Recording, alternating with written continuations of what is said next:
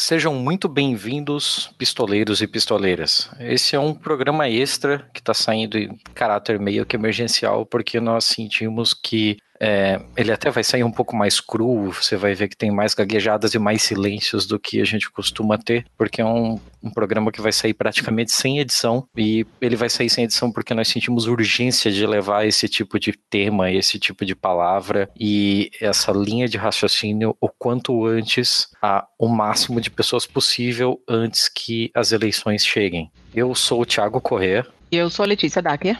E esse é o Pistolando Podcast. No programa de hoje, nós vamos conversar com a Maria Visconti. Seja muito bem-vinda, Maria. Obrigada.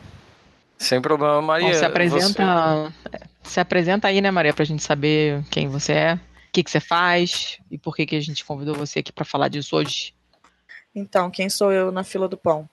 Eu, meu nome é Maria Visconti, eu sou graduada em História pela FMG, sou mestre em História pela FMG e agora eu entrei no doutorado esse ano é, em História também pela FMG, é, bairrista bastante.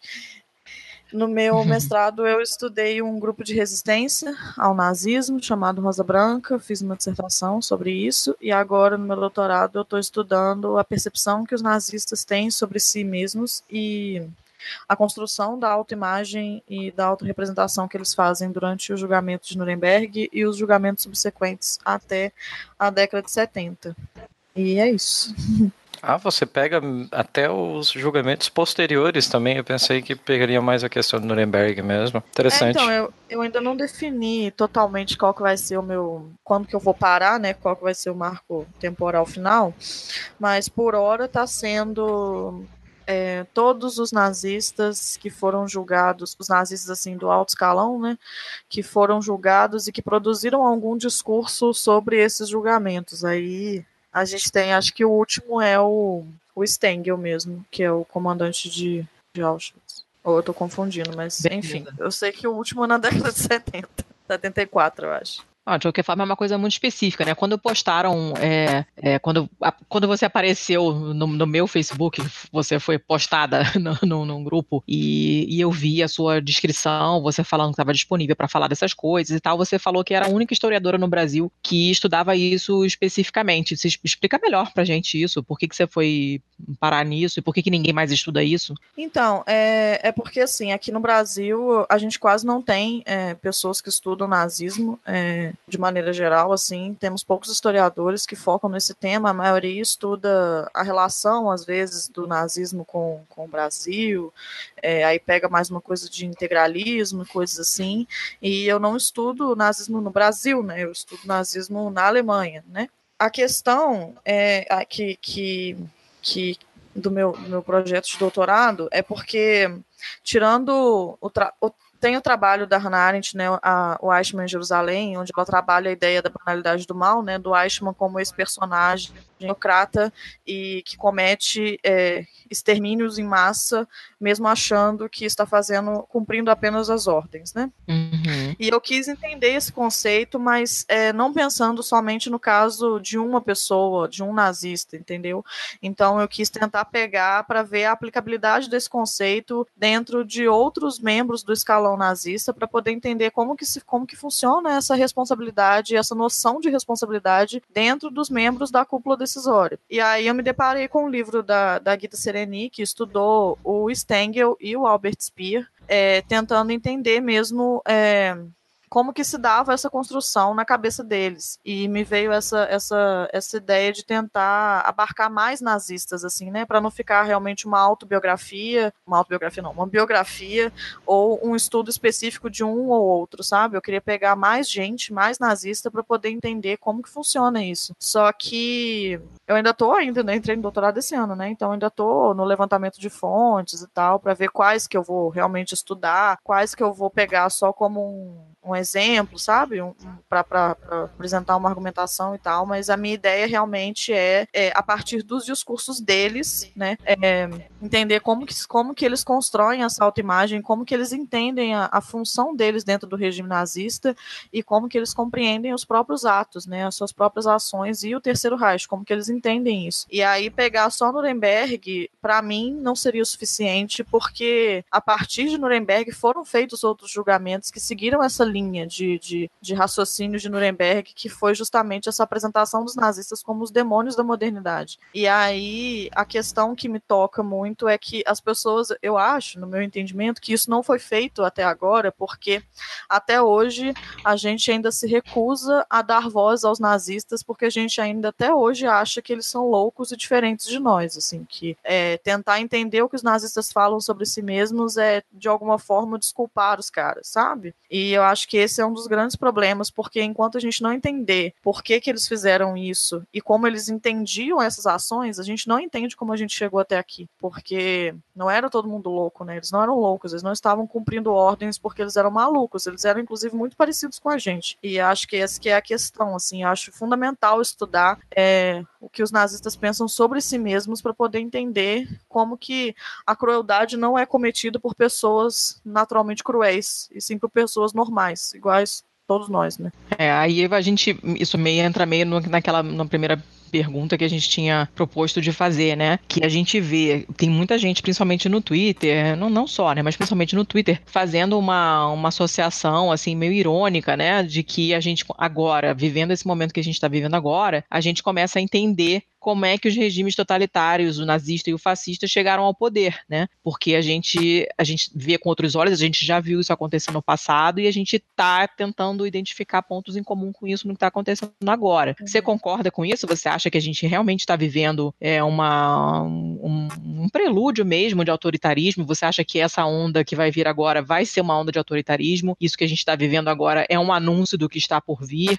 Você vê algum paralelo com a ascensão do nazismo? Assim, eu espero que não, né? Mas tudo indica que sim. Oremos, né?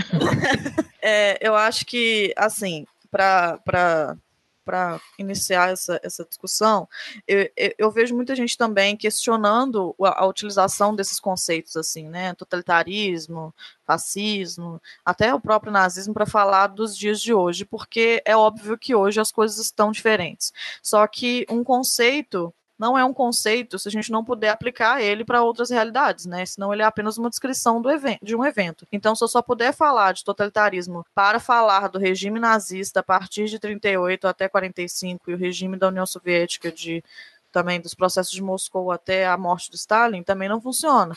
Eu preciso poder utilizar esse conceito em outras épocas para poder entender, obviamente, é, compreendendo que as realidades são distintas e que tem outras questões em pauta e tal.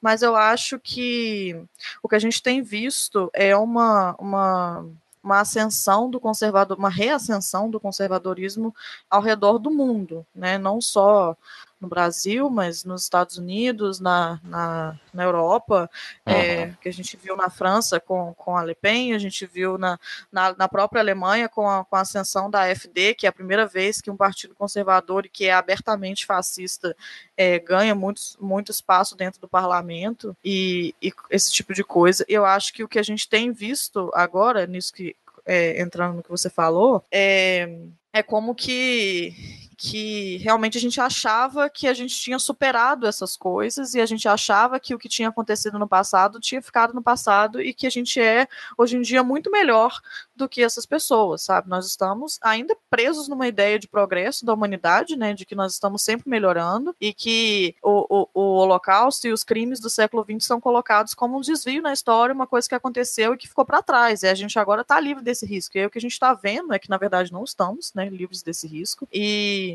e que a gente, para mim, a gente não aprendeu nada com o que aconteceu, sabe? E eu acho que é, retomando o que eu falei do, do, meu projeto de doutorado, eu sou uma pessoa muito, muito empática.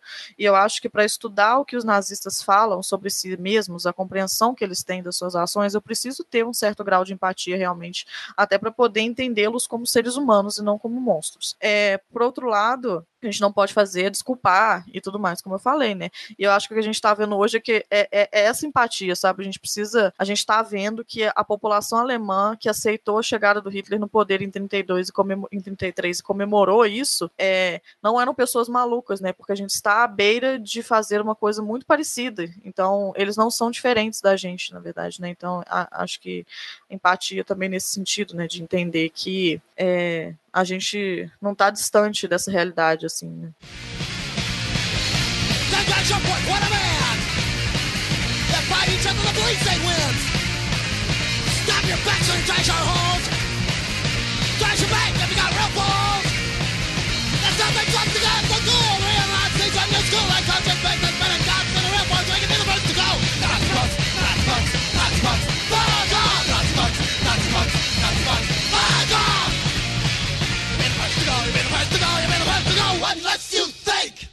Desculpa voltar ainda um pouquinho no assunto, mas você falou ali sobre a, a questão de representação, de autorrepresentação dos nazistas, né? E como você chega até a parte da década de 70, você chega a, a verificar ainda alguma coisa com relação ao neonazismo ou não? Só os, entre aspas, nazistas clássicos? Só, por enquanto, só os nazistas clássicos, né?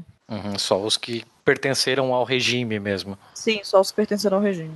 No, no, seu doutorado, você fala sobre a percepção dos nazis sobre si mesmo, e nesse quesito, você também consegue traçar alguns paralelos entre é, as pessoas do, da Alemanha de 32 ali com as pessoas que votam no Bolsonaro no, em 2018 no Brasil?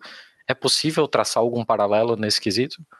Sim, eu acho que é interessante uma declaração que o Bolsonaro deu deu recentemente, quando, quando ele foi questionado sobre é, a onda de violência que está sendo cometida em nome dele, e, e ele falou, tipo, ah, o que, que eu tenho a ver com isso? Né? Eu não posso controlar o que as pessoas fazem é, no meu nome. E aí eu fiquei me questionando muito é, como que isso está muito inserido ainda numa lógica de, de como que eu vou falar? É, porque não é exatamente a banalidade do mal, mas numa lógica de tipo, eu pessoalmente, né? Eu, Bolsonaro, pessoalmente, não fiz nada com essas pessoas, né? Eu não fui uhum. lá e fiz uma suástica no corpo da menina, eu, Bolsonaro.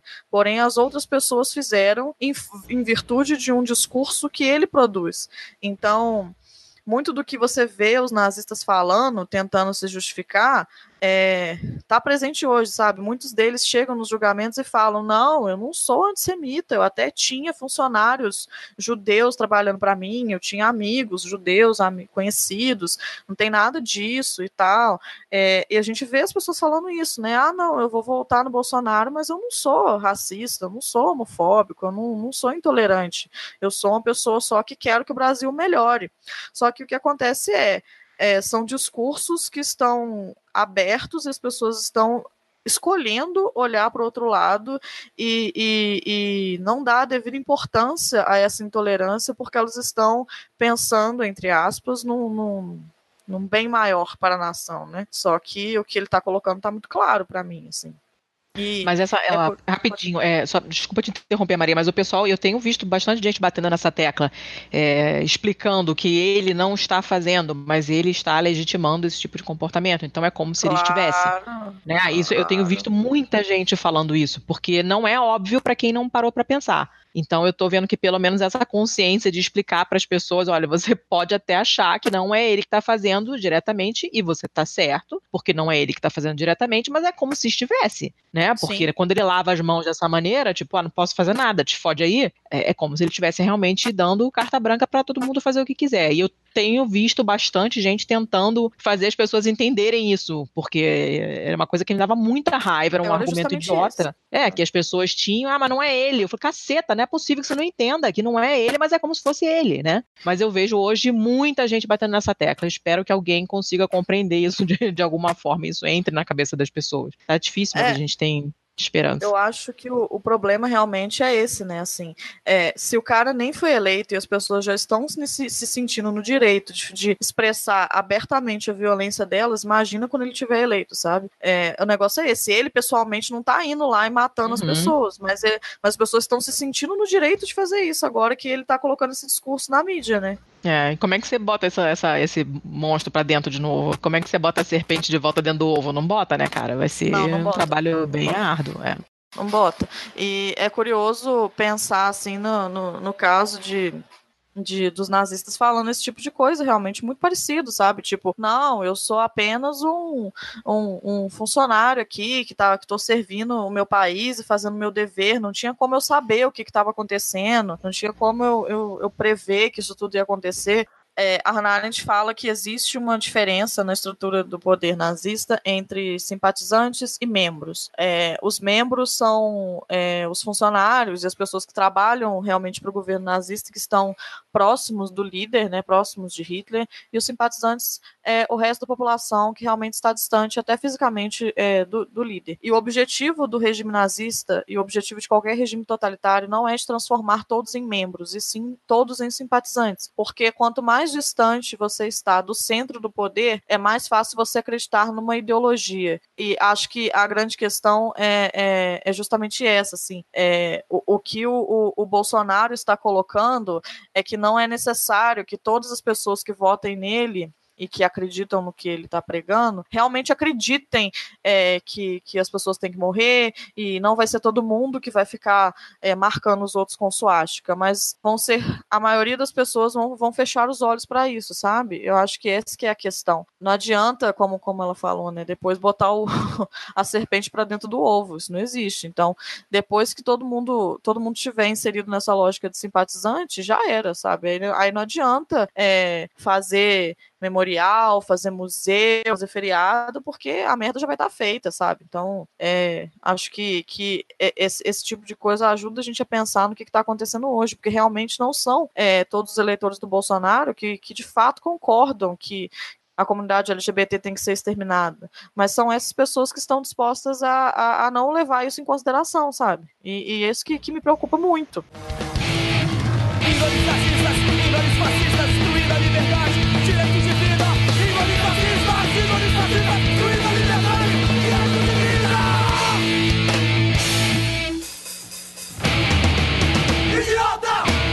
É, eu fico preocupada com essa coisa porque isso é um preço a pagar, né? As pessoas, Exatamente. eu tenho, eu tenho muitos amigos médicos que, que vão votar nele e dizem é aquela doença, né, do antipetismo que a gente sabe que existe, e a pessoa fica num nível que ela tá disposta a pagar um eventual, né, tipo, para ter como resultado uma eventual melhora econômica, que não é garantida, muito pelo contrário, mas vamos fingir, né, que o Bolsonaro seja uma pessoa super competente, preparada, com uma equipe maravilhosa, super bem intencionada, o mundo inteiro está apoiando ele, ou não, a gente sabe que o mundo inteiro tá se cagando de medo, mas é, é, não se cagando de medo, mas achando que ele é um bosta, que é o que ele é. Mas vamos fingir que ele é ótimo, preparadíssimo, competentíssimo, honestíssimo e muito bem intencionado. Então a economia vai dar um pulo.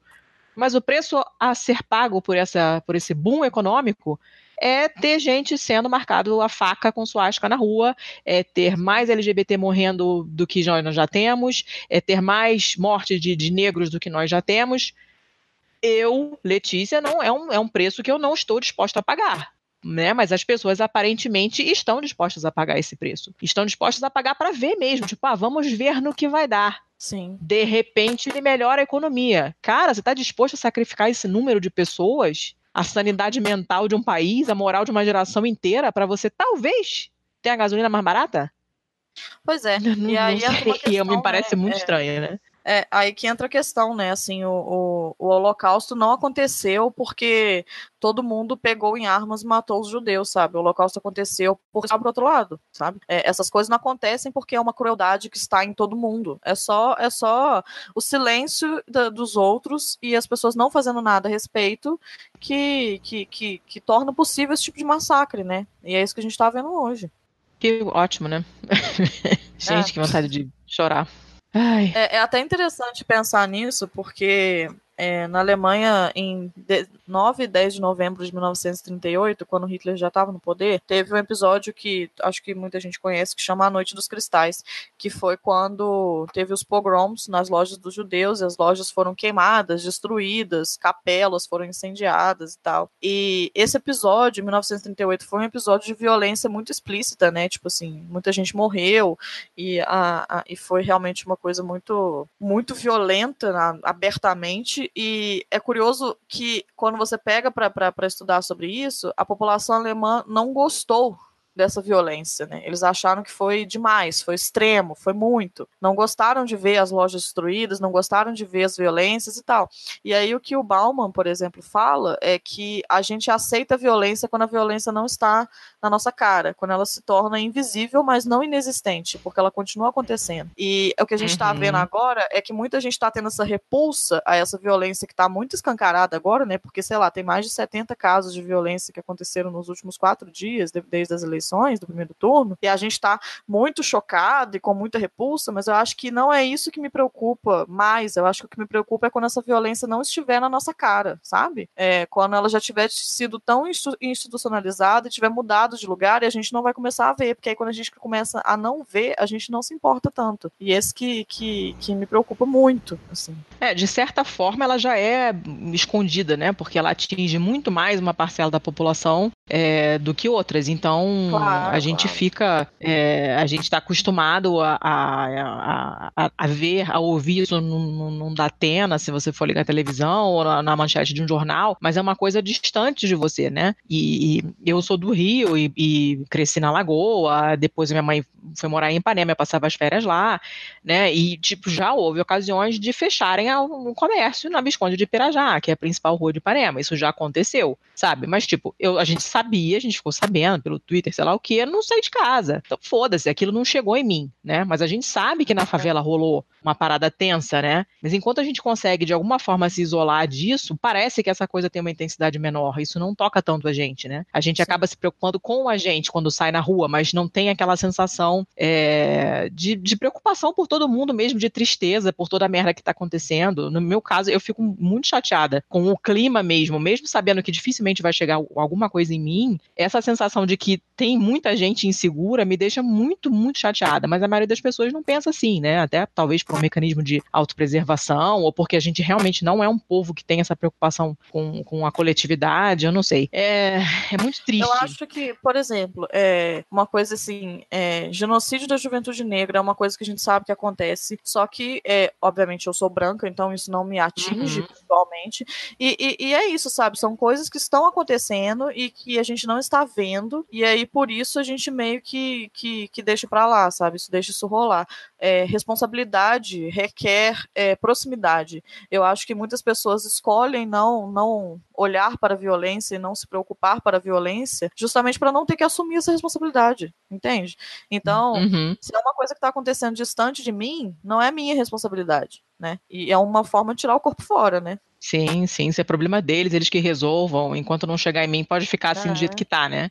Mas é, é, uma coisa complicada. E é mais complicado quando a gente realmente vê que isso está se repetindo. A gente já viu isso acontecer outras vezes, isso já foi observado em outros momentos. É, é muito, muito chato isso.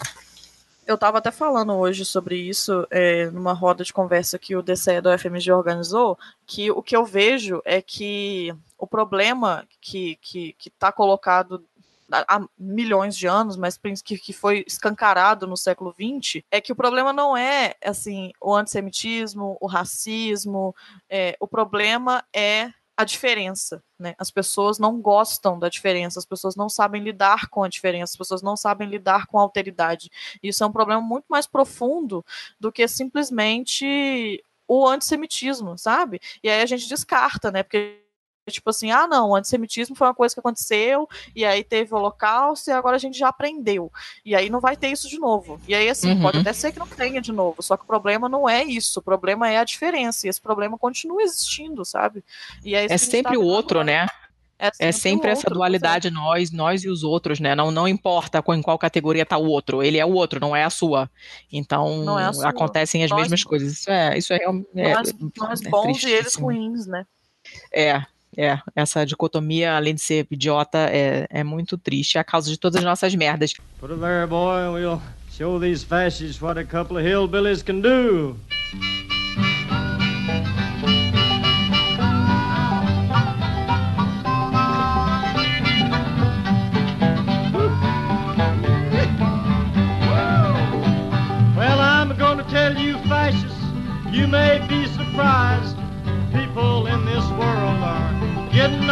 Are getting organized. You're bound to lose, you fascists bound to lose.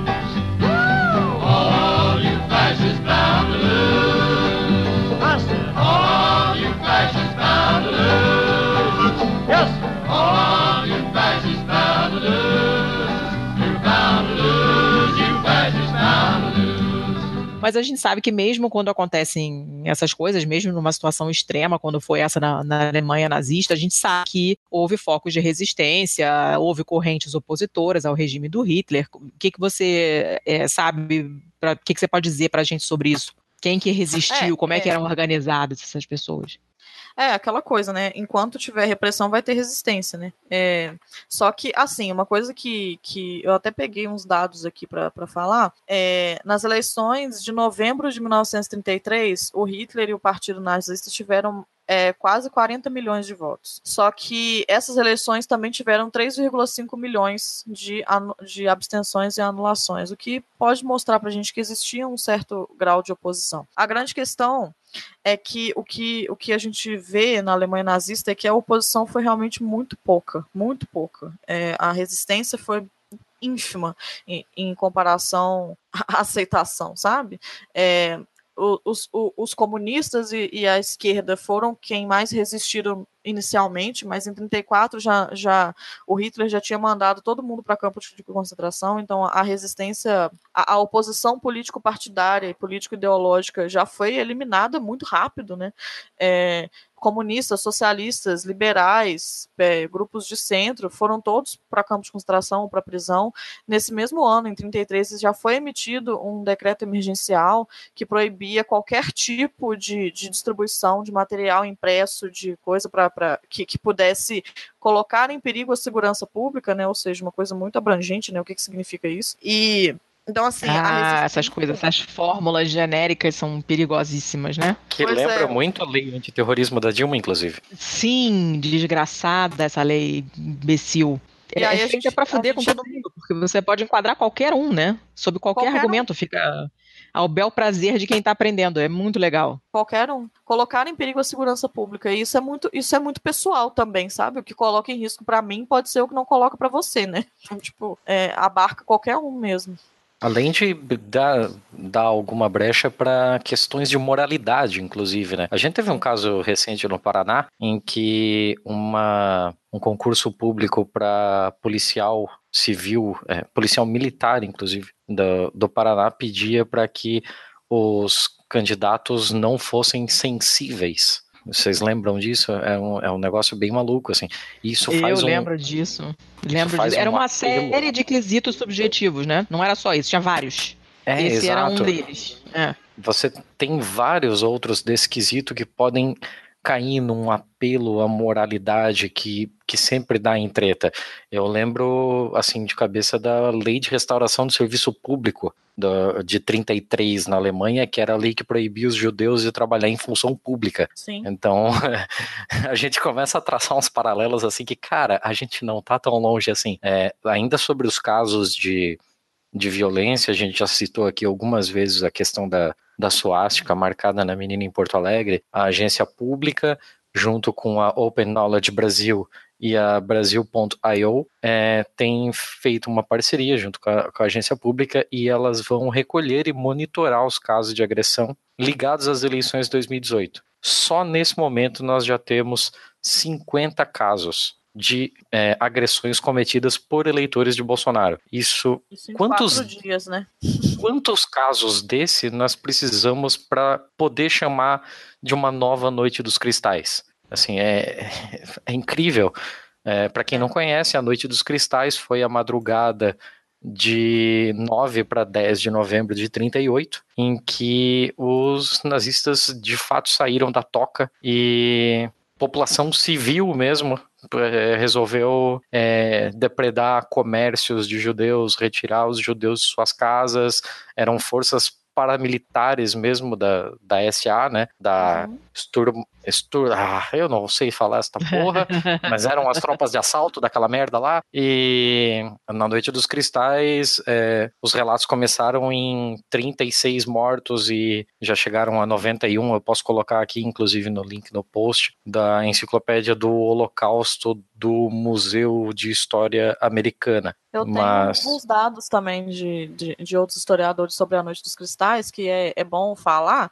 o Raul Hilberg, que é o, foi o primeiro historiador a se debruçar realmente a, a fundo sobre a questão do, do antissemitismo no nacionalsocialismo, escreveu um livro gigantesco que chama A Destruição dos Judeus na Europa, que até hoje, ou A Destruição dos Judeus Europeus, uma coisa assim, que até hoje, posso passar depois o, o nome direitinho, até hoje é um dos livros mais citados né, sobre esse assunto, ele realmente é um um ícone, e ele fala que no nos relatórios oficiais da, da, da, Noite dos Cristais indicam que tiveram 815 lojas destruídas, 171 casas incendiadas, 191 sinagogas incendiadas, 14 capelas de cemitério, casas comunitárias e edifícios similares demolidos, 20 mil judeus foram presos, 36 foram mortos e outros 36 tiveram ferimentos sérios.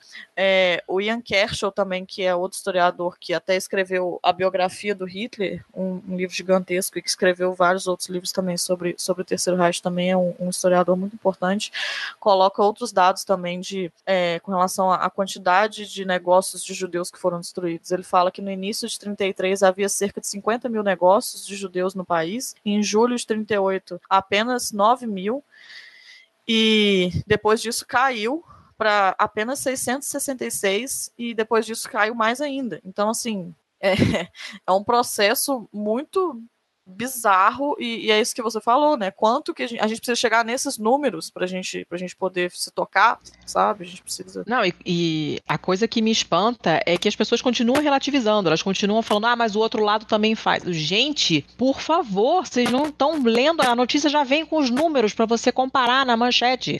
50 casos, né? E comparado com 6 que provavelmente foram legítima defesa, você não tem como comparar. Você já não Quatro tem como dias. comparar pessoas que estão partindo de ideologias diferentes.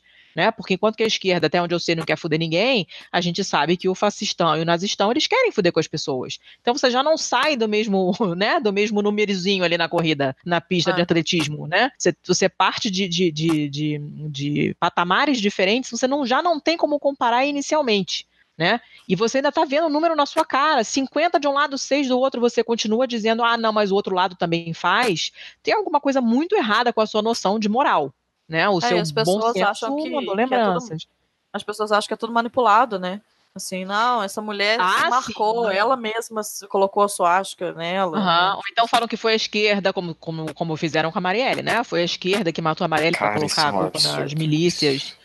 Isso hoje, hoje, uma amiga minha hoje postou no Facebook dela mesma, então não foi coisa de terceiros, no Facebook dela. Ela postou essa notícia que a gente está comentando dos 50, é, 50 agressões cometidas e tal, e a tia dela comentou embaixo exatamente isso. Mas é o PT que está fazendo isso para colocar a culpa no Bolsonaro. As pessoas ah. sofreram uma lavagem cerebral absurda que eu realmente não consigo conceber, tem que dar os parabéns para quem fez esse tipo de coisa, porque olha, eu não, eu não sei que tipo de, de, de estudos eles fizeram para chegar nesse ponto em que a pessoa é, distorce completamente, absolutamente qualquer coisa que passar na frente delas. Não importa a evidência, elas vão distorcer. Então é uma guerra perdida, cara, a priori. Como é que você vai discutir com a pessoa? Você pode apresentar todas as evidências do mundo e eles vão dizer que é inventado, é criado, é photoshopado. Você não tem como como competir, o que, que a gente faz?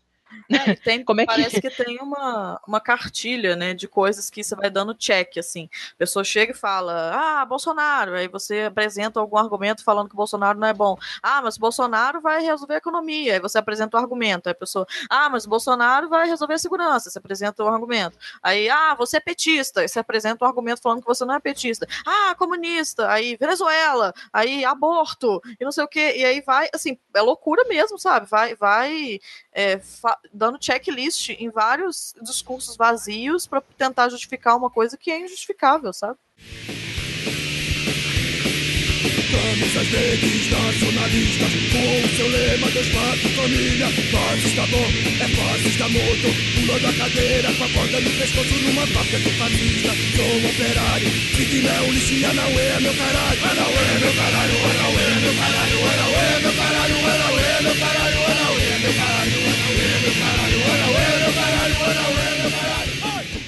eu, só para complementar e finalizar a informação, é, essas agências que eu citei, é, elas estão em uma força-tarefa para levantar todos esses números. Todos esses números podem ser verificados e qualquer denúncia de nova agressão pode ser feita em vítimasdaintolerância.org. Então, se você foi vítima, ou se você conhece alguém que é vítima, ou se você viu alguma reportagem falando sobre algum tipo de agressão de um lado ou de outro, mas não tem certeza, esse site é uma ótima checagem de fatos. Inclusive, é, lá estão colocados os fatos, estão colocadas outras matérias do mesmo caso para poder fazer a comparação, caso você ache, ah, o jornal extra é esquerdista. Então, ok, você também tem essa matéria no UOL, você também tem essa matéria, o, o mesmo caso citado em outras fontes, é, e também quem, quem quiser fazer alguma denúncia vai encontrar um link lá para enviar uma notícia para eles. Muito Agora, bom esse site, eu não sabia, muito bom, vou divulgar. Vou... Ótimo, vamos todos. Voltando agora para a nossa pauta, é, no seu mestrado, você, inclusive no post que você fez, pelo qual a Letícia tomou conhecimento do seu estudo, você falou da Sophie Scholl, ou Skoll seria. Scholl? Scholl. Scholl. é, você pode falar um pouquinho sobre ela para nós? É, então, é, no, no mestrado eu estudei esse grupo de resistência, né, que chama Rosa Branca. É um dos grupos mais famosos da resistência da Alemanha.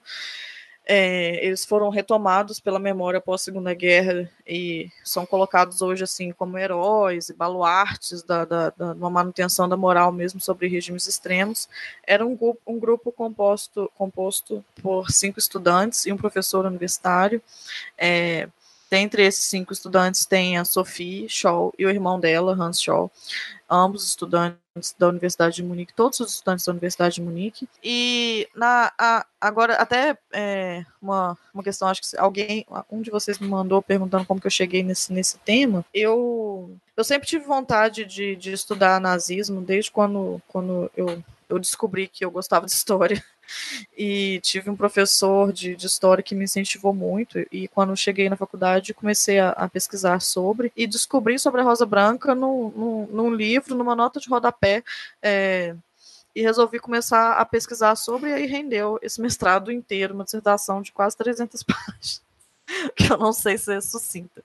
Mas, então, a Sophie é, foi fez parte dessa, dessa resistência e eles resistiam por meio de panfletos, eles escreviam panfletos é, e distribuíam nas casas das pessoas, nas caixas de correio, é, e mandavam por meio de cartas para as pessoas, pregando a resistência ao Hitler e, e mostrando que, que o nacionalsocialismo era era um mal que deveria ser combatido, apelando muito para ideais cristãos, porque eles eram, eles eram cristãos em sua maioria, e tentando tocar principalmente as pessoas mais cultas, das classes um pouco mais educadas da população, para mostrar que o perigo estava muito, muito iminente. A resistência deles foi em 42, 43, então já foi mais num estágio da, mais avançado da guerra. E a Sofia e o Hans foram presos no, no, dia, no, acho que 6, de fevereiro, 6 ou 8 de fevereiro de 43, quando eles fizeram uma ação panfletária dentro da Universidade de Munique. Eles foram para lá e levaram os panfletos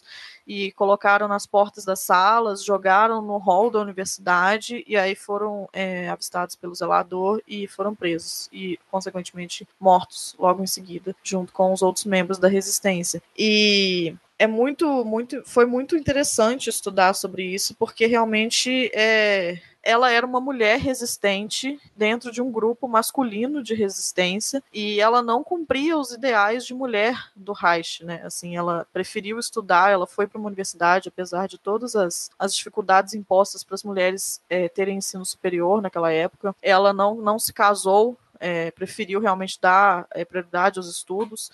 Ela Inclusive, em muitas fontes é descrita como meia, meio masculina, tipo, não sei o que, que isso significa, mas é, coisas do tipo. E, enfim, ela, ela é da resistência e e o que eu, que eu falei no post foi que ela me ensinou que, que em tempos de fascismo e de totalitarismos a gente precisa ter coragem para resistir mesmo, sabe? É, eles foram uma resistência, até retomando a pergunta que, que vocês me fizeram, eles foram uma resistência pequena, assim, é, poucos estudantes, e eu acho que uma coisa que eu falei hoje na, na, no encontro lá do DCE é que a gente precisa ver que que da resistência foi a minoria, né? Eram poucas pessoas que tinham a coragem de resistir aí por infinitas questões, e o que a gente está vendo hoje é que apesar da gente estar tá muito desanimado e da gente estar tá com muito medo, a gente é muita gente, sabe? Nós somos muitos, é, nós somos muitos que estamos resistindo pelos mais diversos motivos, inclusive muitos que estão resistindo é, pura e simplesmente porque não querem o Bolsonaro, sabe? Não necessariamente querem o Haddad, mas também não querem o Bolsonaro. E eu acho que esses exemplos de resistência são, são bons para a gente ver que, que, historicamente, mesmo que tenham sido poucos, é, agora nós somos muitos e isso deveria nos dar mais força, sabe? É, não, é só, a gente estava meio que falando dessa coisa, sempre fazendo um paralelo com o que está acontecendo agora, né? Que tipo de resistência você acha que a gente consegue, né? Pensando em como foi a resistência deles, né? A resistência antifascista alemã, o que, que a gente pode aprender com eles e aplicar para o momento atual, considerando que é um contexto é, cheio de semelhanças, mas que tem toda uma parada tecnológica que, que muda radicalmente também, né? Tanto os mecanismos todos de formação dessa maluquice, quanto as armas que a gente tem para combater, né? O que, que a gente pode aprender com eles e aplicar para esse contexto tecnológico tão diferente? Como, se a gente, como a gente se livra desses merdas, em poucas palavras? Eu acho que, que é interessante é, pensar, aprender com eles que as pessoas que elas não estão sozinhas na indignação delas, né? Então, o objetivo deles inicial com os panfletos era mostrar para as pessoas que existia uma indignação e que não era todo mundo que concordava com o que, com o, que o nazismo estava fazendo. E agora, como a gente é, já tem, e eles faziam isso por meio de panfletos, né? Porque não existia internet, não existia o WhatsApp. Eu acho que hoje é, é, é, muito mais, mais fácil a gente conseguir se unir, sabe? A gente conseguir mostrar que nós é, não somos realmente poucos e que, e, que, e que não estamos sozinhos. Uma outra coisa que, que eu acho que é interessante pontuar no caso deles, no começo, a resistência deles em 42 foi realmente uma coisa muito romântica, de um ideal de resistir por meio de, de, de ações não violentas e coisa do tipo. E num segundo momento, em 43, eles já decidiram se integrar numa frente antifascista é, que estava acontecendo na Alemanha e na Europa. Então, eles entraram em contato com, com um membro da, da resistência comunista, da resistência de esquerda da Alemanha, e essa, esse membro dessa resistência estava inserido até dentro do, da galera que depois tentou matar o Hitler em 44. Então, eles tentaram, é, em 43, já se integrar dentro de uma resistência mais ampla que estava acontecendo dentro da Alemanha, é, e o, a, a, perspectiva deles era de criar uma resistência estudantil é, em todas as universidades, que criasse uma frente maior. Eu acho que isso é interessante da gente trazer para a realidade de hoje, assim, da gente tentar pensar em maneiras da gente se integrar numa, numa, numa frente de resistência. É, grande, sabe? Única. E não só ficar em, em pequenas coisinhas, assim.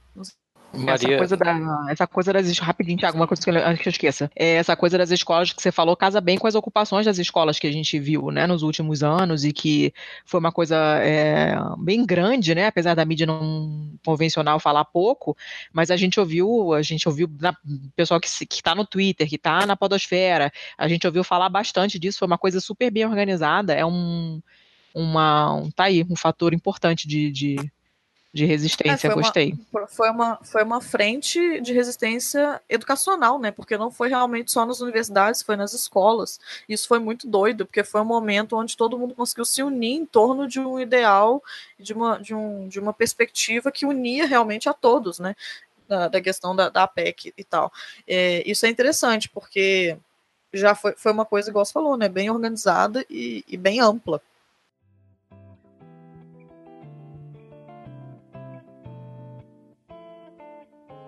Los campos heridos de tanta metralla, los pueblos sangrantes de tanto dolor, y los campesinos sobre la batalla para destrozar al fascismo traidor, dejando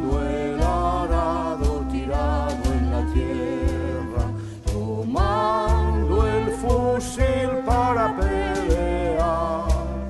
Marchamos viriles hacia las trincheras para que España haya libertad.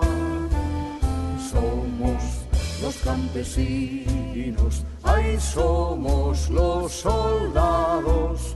Adelante, gritan nuestros fusiles, gritan nuestros arados. Adelante, adelante, adelante.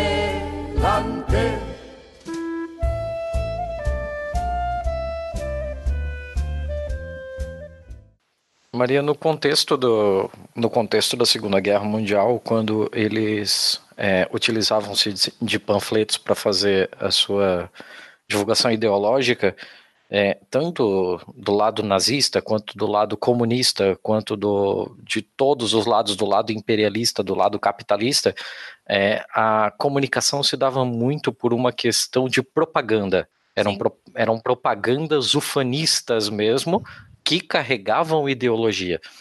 No, nos momentos de hoje, nós não lidamos mais com propaganda, mas nós temos é, grandes propagadores de propaganda travestida de informação, com sites falsos de notícia, com notícias completamente fabricadas para carregar uma ideologia que leve a pessoa à extrema direita.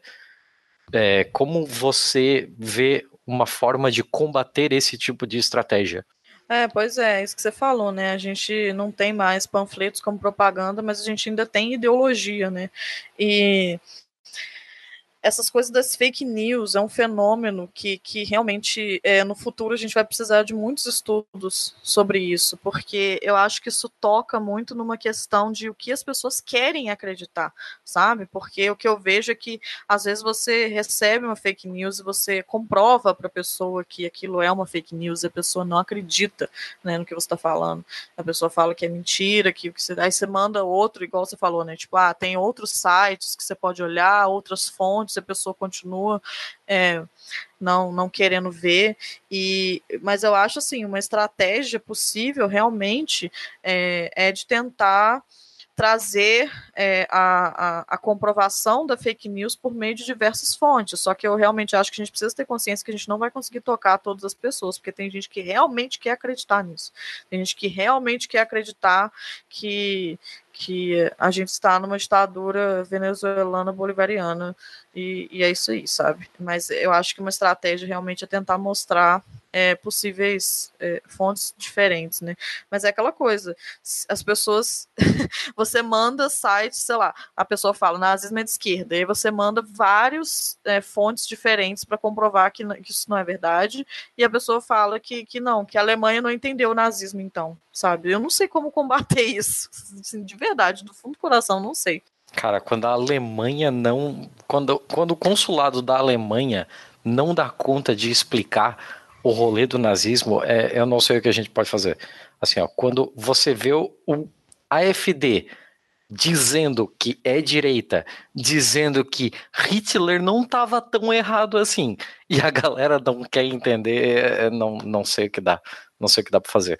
Mas é esse programa é mais uma, uma questão de provocar mesmo, é um programa curto para a gente trazer esse tipo de paralelo e fomentar essa discussão. Os nossos programas, de, de certa forma, são todos para fomentar a discussão. A gente tem levado muito pau. Desculpa, Maria, isso não tem a ver com você, mas a gente tem levado muita porrada nos bastidores aqui, eu e a Letícia, porque a galera ouve o nosso programa e depois vem dar feedback pra gente de, meu Deus, vocês não falaram isso? Como é que vocês podem dizer uma coisa dessa? O que tá acontecendo aqui? Mas vocês não disseram sobre isso, isso, isso. Gente, a gente tá levantando Calma. uma bola. A, a gente tá levantando uma bola. Essa discussão não acaba aqui. A gente pode falar aqui durante duas horas, durante três meses, durante 30 anos. A gente não vai fechar essa questão. Então, levem essa mensagem com vocês, discutam esse tipo de raciocínio, essa linha de raciocínio com outras pessoas, divulguem esse episódio como uma forma de mostrar em que tempos vivemos e que paralelos podemos traçar e vamos tentar fazer a nossa resistência, vamos ser uma nova Rosa Branca.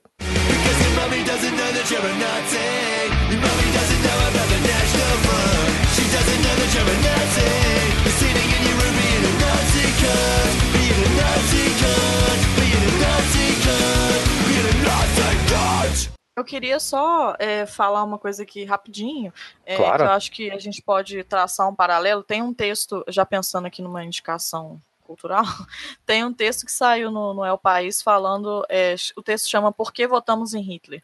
E aí eu, eu até trouxe umas questões que o texto coloca, só para a gente falar aqui rapidinho, é, que é discutindo justamente os motivos da ascensão do Terceiro Reich, né? E por que, que as pessoas quiseram o Hitler no poder em 1933. Eu acho que tem coisas que são muito parecidas com o que a gente está vivendo hoje aqui no Brasil, no mundo também, né? Mas no Brasil. É, em primeiro lugar, é, uma, uma. Eu posso falar isso? Claro, fica à vontade. Você pode falar o que você quiser. Não, vou falar então, que eu acho que, que é legal. É, em primeiro lugar, é, em 33 existia uma não identificação dos alemães com a democracia. E por democracia a gente entende não só a forma de governo democrática, mas também a estrutura democrática e os partidos tradicionais que existiam até então, né? Social-democrata, Partido Democrático Alemão e Partido de Centro.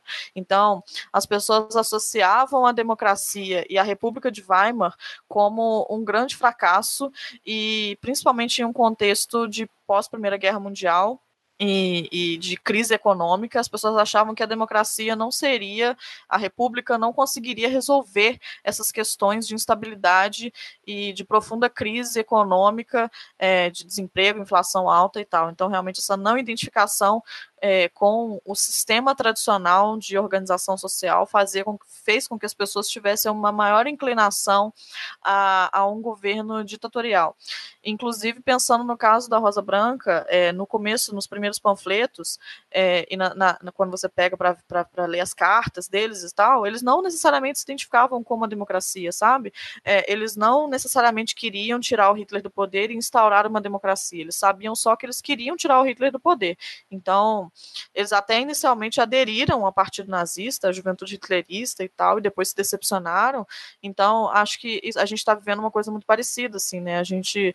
É, as pessoas, de maneira geral, não têm uma identificação com, com, com, com, com, part, com os partidos tradicionais, né? Então, por isso também muita gente votou no Partido Novo, que de novo não tem nada. Uma outra questão. Esse, esse auto-engodo, né? Do novo, ser novo, é, vontade de chorar. não tem nada de novo, né? Ai, meu Deus, pessoas mas só, mas só, de, mas só dele chamar novo, né? Já, já é apelativo. Né? É. Nossa, tristeza. Uma outra coisa também, é, o Hitler apareceu como um, um, governante apelativo que sabia usar da propaganda, também muito parecido com o que o Bolsonaro faz, né? Sabe, sabe utilizar ah, das fake news e, e da, da, da, da, força ideológica que ele está construindo e, e, aparece como um governante forte, né? Que vai resolver essa, essa situação.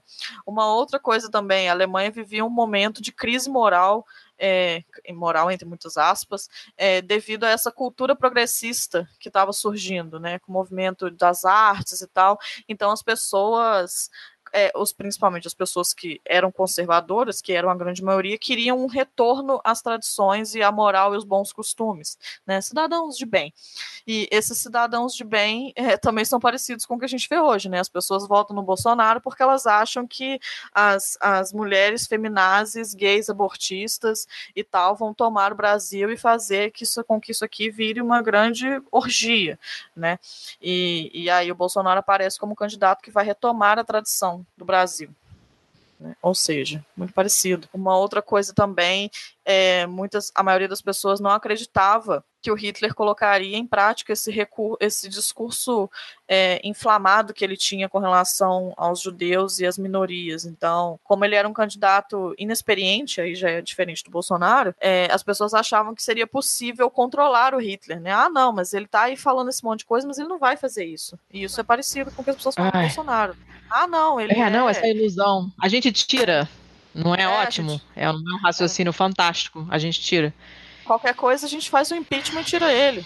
É, porque virou moda agora, né? Você aperta um botão e impeachment uma pessoa. é, é, eu, não, eu não sei o que, que as pessoas têm na cabeça. Eu, a quantidade de vezes que já ouvi esse argumento, eu dá vontade de chorar, porque é sempre a mesma coisa. A pessoa fala, não, se a gente não gostar, a gente tira. Amigues, vocês não estão entendendo, eles têm, ele tá com o exército por trás, você não vai lá e tira. Não é Dilma né? Para, sabe? Mas as pessoas têm uma, uma. Não só enxergam mesmo o que elas querem, a gente já sabe que é assim. Então, Nessa Não, nota bom. muito positiva, eu acho que podemos é, nos encaminhar para o encerramento. Você tem mais alguma coisa que você acha importante falar, Maria? Você Ah, que só acha que mais deixou uma- de fora? Mas uma outra coisa que eu acho que também é muito parecido é essas soluções simplistas é, com base num discurso de slogans que aglutinam grandes massas, sabe? Então, tipo assim, ah, a gente vai resolver é, a segurança pública, a gente vai fortalecer a economia, é, o Brasil precisa se unir como uma nação. É, isso são discursos que são vazios, mas que, por outro lado, aglutinam muitas pessoas, porque são problemas que tocam muita gente, né? Tipo, as pessoas têm querem que a economia melhore, sabe? Aí ele fala, eu vou melhorar a economia. Isso é muito fácil de aderir, né? Apesar de não ter proposta nenhuma para fazer essa melhora de economia, mas é uma coisa que toca todo mundo, né? Eu acho que, que é isso. Eu acho que a gente precisa olhar para essas épocas históricas e tentar entender com elas é, como que isso aconteceu para tentar né, evitar isso, né? E, e somos resistência, né? Já somos, né? Temos que continuar sendo. Beleza. É, Tiago, você tem mais alguma coisa a perguntar? Não, não, eu fechei por aqui. Beleza, então vamos passar para a balada do pistoleiro. Maria, eu tinha pedido uma dica cultural para você, não sei se você separou alguma coisa para falar, porque às vezes eu falo e a pessoa esquece, às vezes eu esqueço de falar e não lembro se falei. É, então manda aí, manda a sua sugestão que pode ser qualquer coisa relacionada ou não ao que a gente falou. Manda ver aí. Eu tenho três, três dicas. Primeiro é essa, esse texto que eu falei do É o País, que chama Por que Votamos em Hitler, que eu acho que é muito bom, um texto rapidinho de ler, todo mundo devia ler. É, um, um- o outro é um, um- episódio de Black Mirror que todo mundo já deve conhecer, é, chama Engenharia Reversa. É o, terce- é o quinto episódio da terceira temporada, que é um episódio que trata é, de como é fácil cometer atos cruéis quando a gente pensa que o inimigo é o bicho-papão, é um monstro. É das Não, baratas, né? Não é das É das baratas? baratas, exatamente. Das baratas. É, é muito bom esse episódio, é assustador pra caramba.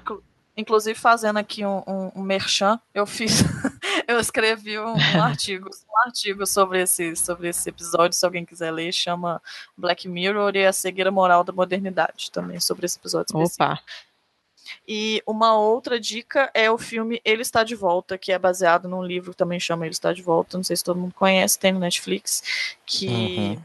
é uma, uma, um futuro, um, um presente, na verdade, onde o Hitler voltou e, e ele é meio comédia pastelão, mas depois ele vai ficando bad vibes, assim. É muito bom pra gente pensar como que é fácil aderir novamente ao totalitarismo sem, sem praticamente sem nem perceber. Ele é terrível, ele é muito assustador. Eu vi ele duas vezes e eu fiquei numa bad que caralho. A, a É cena, as cenas finais dele são sensacionais, ele, realmente. Eu não sei se você sabe, mas grande parte da- das filmagens são, são não são atores, né? Tipo assim, a parte que ele tá nas ruas falando com as pessoas são pessoas de verdade que estão nas ruas falando Uhum. aquilo, não são atores contratados, né? Então é mais bad vibes ainda, porque, né? Não, é, é absurdo, é absurdo. beleza. Tiago, você quer falar primeiro? Não, infelizmente eu não tenho, eu não tenho nenhuma indicação porque eu estava imerso em mil rolês. Eu terminei ontem de editar o nosso último episódio no dia da Uhum. publicação. Eu não consegui consumir nada. Vou dar uma dica rapidinha que hum, eu sempre dou umas coisas meio alegrinhas assim, hoje obviamente não é o caso. Então eu vou, a minha dica é um artigo do Nexo Jornal, que a gente já mencionou várias vezes aqui, a gente lê bastante o Nexo, é uma uma excelente fonte de informação atualmente, jornalismo topíssimo. E o artigo que é do dia 6 de outubro agora, então ele é bem recente, se chama Por que proibir livros para crianças é pedagogicamente ruim? E eu pensei nele porque aconteceu aquele episódio lamentável, deplorável no Rio de Janeiro, no Santo Agostinho, que faz parte da Santíssima Trindade das escolas, das teoricamente melhores escolas é, do Rio, que são as três católicas, né? Santo Agostinho, Santo Inácio e São Bento. É, que, em que eu li um livro, um clássico da coleção Vagalume, que todos nós lemos nas escolas e tal, que relatava a experiência de uma pessoa que viveu no período da ditadura, e esse livro foi, os pais fizeram um escarcel, pediram que o livro fosse retirado, é, porque fazia apologia, whatever, as pessoas veem o que elas querem, virou essa caixa, a caça às bruxas, e qualquer coisa virou comunismo, e os pais pediram que o livro não fosse mais utilizado, e a escola fez o que os pais pediram, lógico, né, porque justamente dinheiro, e o livro não foi mais utilizado, e o autor ficou boladaço, e falou, cara, esse livro está em circulação há, sei lá, 50 anos, ele nunca foi censurado, isso é uma coisa ridícula, e realmente é ridícula.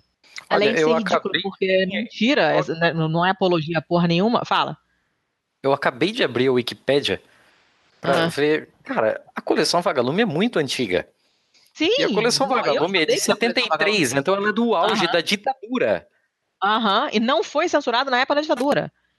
Foi isso que ele falou. Ele ficou bolado exatamente por isso. Ele falou, cara, ele não foi censurado nem na época em que tinha censura. E agora os pais pedem para retirar e a escola obedece porque virou um manicômio, virou uma loucura. E a coisa mais assustadora para mim foi que eu postei essa, essa notícia no grupo das minhas amigas da faculdade. Duas delas têm filhos estudando no Santo Agostinho, e a resposta foi cri, cri, cri, cri. Não houve nenhum tipo de manifestação, coisa que me levou a pensar que elas acharam que essa censura foi super legal, pertinente e necessária. Eu e gostaria aí, de mandar um vai tomar no cu para suas amigas aqui agora. Vai se fuder. Ai. Olha, tá Alô, bem triste. amiga da Letícia, vai se fuder aí. vai tomar no cu. É, tá difícil. Tá bem difícil manter amizades num período assim. Mas aí esse artigo do Nexo fala, explica por que proibir livros para crianças é pedagogicamente ruim. Primeiro que a gente sabe já há um bom tempo, né, que você estudar qualquer assunto que seja por uma fonte só é como se você não estivesse estudando. Você tem que ter múltiplos pontos de vista, né? É, segundo que a partir do que assim, o problema que você proíbe uma coisa, é, é, a pessoa vai querer mais ainda ler, lógico, né? E, e, e você restringir informação nunca é uma coisa boa, né? Óbvio que a gente está falando de material adequado para adequado a faixa etária das crianças de dar Lolita para criança de 10 anos, não é isso, né? A gente está falando de, é, de, de, de, um material adequado para a idade da, da criança e por que não deixar que ela leia, né? Mas foi uma parada bem, bem sinistra. Tem link para a matéria original dessa, desse lance do livro nessa, nesse artigo do Nexo, e é um artigo bem bacana, e fala de queima de livros em regime, regimes totalitaristas, é, e tem uma fala aqui de uma psicóloga que eu acho que define bem, né, o, o Paranauê todo, que é descobrir que nem todos pensam da mesma forma é uma tremenda liberdade. E é mesmo, é. Sim. né? Você tem que saber que nem todos pensam da mesma forma. Isso é muito necessário. Não é óbvio como parece. Não é. E você descobre isso quando você tem acesso a pontos de vista diferentes do seu. E você restringindo o conteúdo ao, qual o seu filho tem acesso, isso fica muito limitado e a gente volta para aquela bolha em que os outros não existem, não acontecem, não importam. É um artigo muito bom, muito bom mesmo. Então, deixo ele aqui linkado na postagem para vocês é, lerem também, possivelmente passarem para frente. Beleza? Eu acho que para finalizar, só uma mensagem de, de, de alegria. Eu uhum. acho que realmente a gente precisa pensar assim: se existiu resistência em um regime totalitário que tentou excluir todas as formas de liberdade, todas as formas de associação, que transformar os homens e as mulheres em animais idênticos, com reações previstas e previsíveis, se foi possível resistência nesse tipo de regime, ainda há tempo e ainda há espaço para a gente resistir também, sabe? Então acho que a gente precisa uhum. se unir mesmo e precisa resistir mesmo, porque o momento é agora. E a gente precisa e, e, e é possível, sabe? Eu acho que o que a gente pode aprender disso tudo é, é, é isso, assim. Enquanto existir opressão e repressão, vai existir resistência. E se é possível resistir num regime tão extremo, é possível resistir no Brasil também. Perfeito, é Show. é uma ótima mensagem para se finalizar um episódio. Uhum. Maria, muito obrigado pela sua participação. Eu acho que a gente conseguiu cumprir uma função social aqui. Obrigada Mas... a vocês, fiquei muito feliz de vir aqui falar. Agora eu já estou ficando mais, mais solta em podcast. Ah, garota, vai ficar especialista com tanto de convite que você recebeu. Muito né? Vai ficar. gente.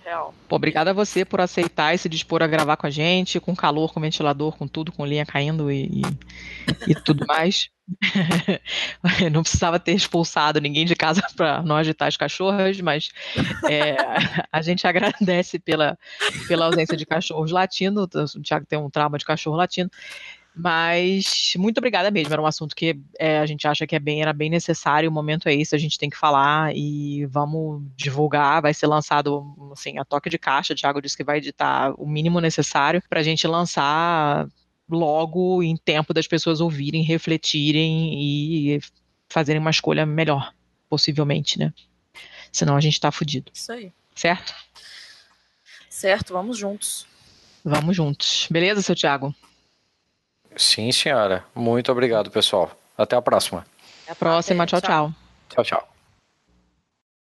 One fine morning, I woke up early.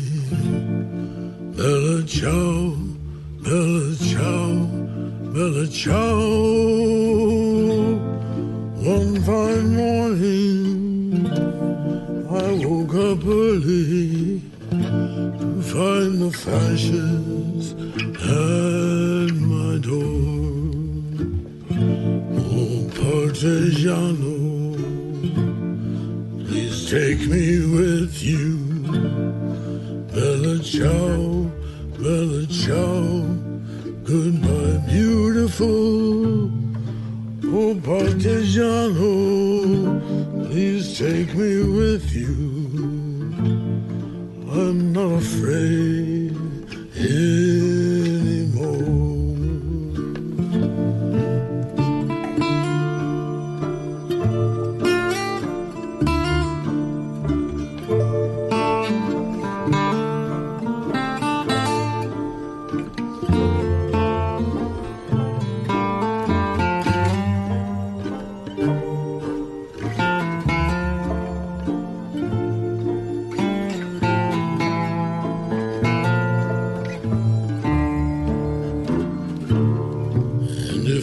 Die, a partigiano, bella ciao, bella ciao, goodbye, beautiful. Bury me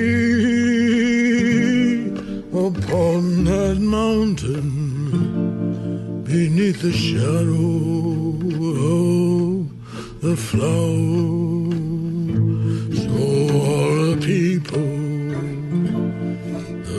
People passing, Bella ciao, Bella ciao, goodbye, beautiful. So all the people, the people passing, and say, oh, what a beautiful flower.